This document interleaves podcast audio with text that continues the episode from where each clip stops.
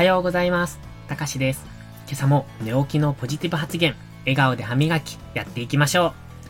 今日も絶好調です。今日は、アウトプットで得た3つのことというタイトルでお話しします。皆さん、アウトプットしてますか？こう聞かれると微妙って思う人が大半なんじゃないでしょうか。でもね、Twitter やブログ、インスタなどやってませんか？ほとんどの人がやっていると思います。ただ、見る専門になっている人も多いと思います。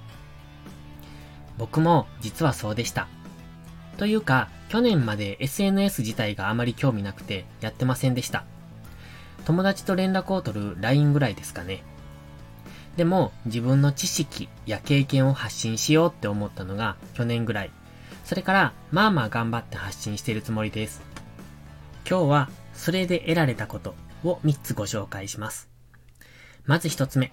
発信するために情報収集、つまりインプットをするようになった。2つ目。文章を書くのが早くなった。3つ目。毎日が充実した。こんな感じでしょうか。細かく言うともっとあるんですけど、とりあえず大きく3つ。まず、1つ目の発信するために情報収集をするようになった。これは当たり前ですよね。情報発信するためには何かしらのインプットが必要です。僕の場合は幸せ配信をしているので、それについての考え方などを常々インプットしています。幸せ配信をしているからといって、自分自身がそれをできているわけではありませんよ。できていないから自分への言い聞かせとして配信しているのです。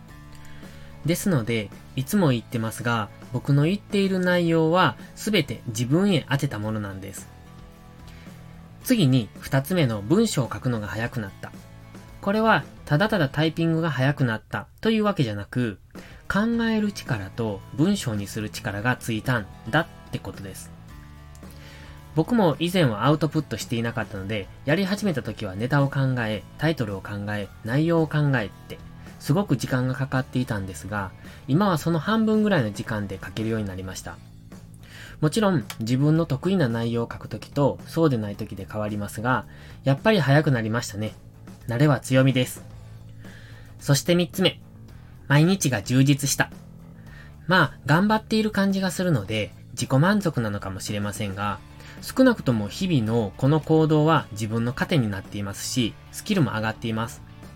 もちろん自分自身を高める材料にもなっています。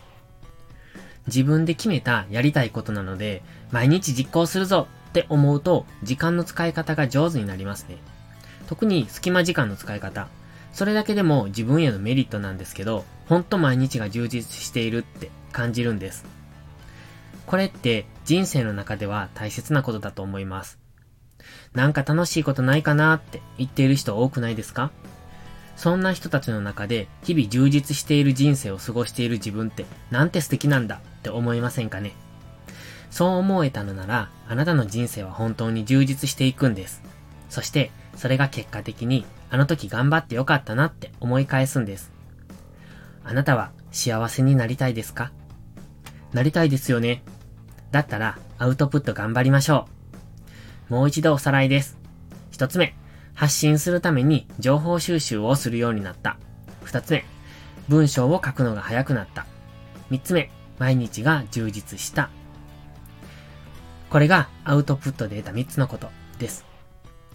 一年後の自分を幸せにするために今できることをやっていきましょう。それでは、いいことから始めよう。今日も元気よくいってらっしゃい。